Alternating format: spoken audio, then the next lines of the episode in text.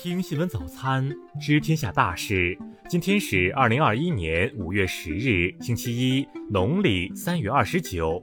雨阳在上海向您道一声早安。先来关注头条新闻。五一期间，湖南常德的民警们办理了一件令人瞠目结舌的网恋诈骗案。一名年轻女子因手头拮据，竟开多个微信小号，一人分饰三角，与自己的三位闺蜜网恋。嫌疑人利用在短视频软件上窃取的男性用户生活照及自拍视频，伪造特警、消防员等身份，向三名受害者骗取三万余元，直到受害者在短视频软件上刷到与男友长相一样的用户，才发觉受骗。目前，嫌疑人因涉嫌诈骗已被刑事拘留，案件仍在进一步办理中。再来关注国内新闻。近日，香港一名确诊感染变异新冠病毒的印度男子隐瞒行程，造成病毒扩散，引发集体感染。八日，该男子被香港警方拘捕。香港特区行政长官林郑月娥发文表示，香港采取最严厉检疫措施应对变异病毒株。他感谢居民的理解和配合，并希望大家继续坚守。近日有媒体报道称，菲律宾总统杜特尔特表示要退回中国提供的新冠疫苗。驻菲律宾大使黄希莲昨天澄清，此消息纯属子虚乌有。当地时间八日，阿富汗发生连环袭击，至少五十人死亡。昨天，外交部核实确认，没有中国公民在此次袭击事件中伤亡。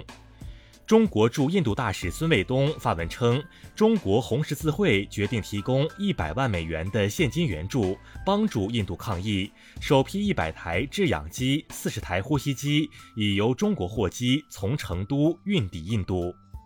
根据年度训练计划安排，八日上午，南部战区海军远海训练编队在雅加达附近海域与印尼海军举行了海上联合演练。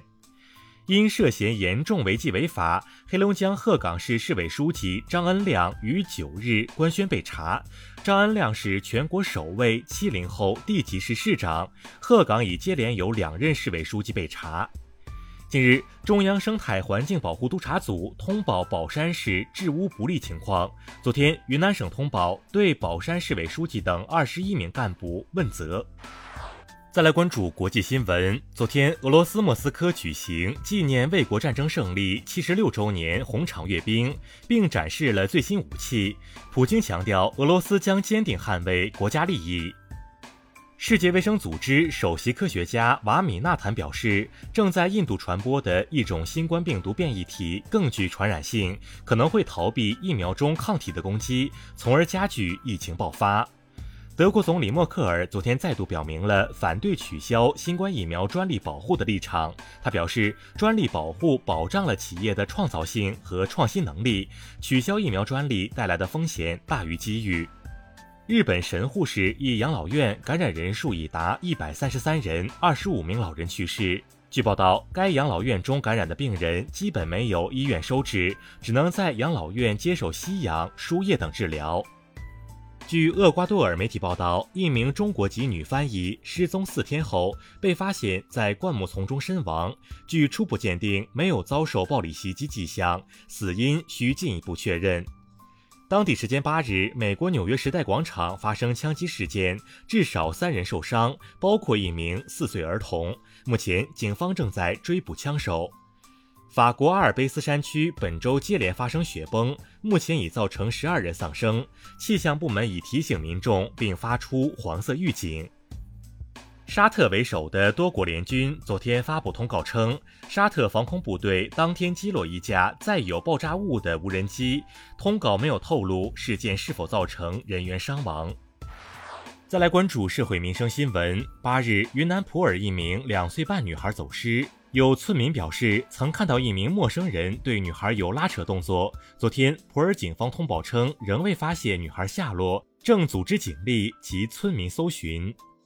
云南省有关部门发布，自2019年推行三十天无理由退货以来，已为游客办理退货1.7万起，退款1.22亿元。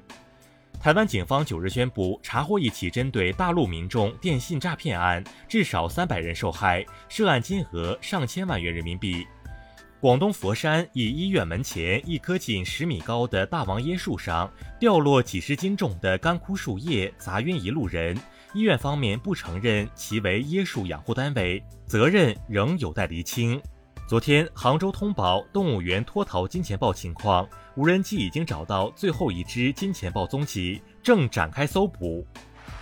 再来关注文化体育新闻。昨天，中超第四轮比赛中，广州队二比零击败沧州，获得两连胜；重庆三比二逆转河南。F 一大奖赛西班牙站结束，汉密尔顿收获了个人生涯的第九十八个冠军，也是本赛季的第三冠。英超第三十五轮比赛中，曼联三比一逆转阿斯顿维拉，而曼城一比二不敌切尔西，未能提前夺冠。数据显示，五一小长假期间，线下专业演出超三千八百场，其中脱口秀、音乐节票房与二零一九年同期相比，增幅均超百分之二百五十。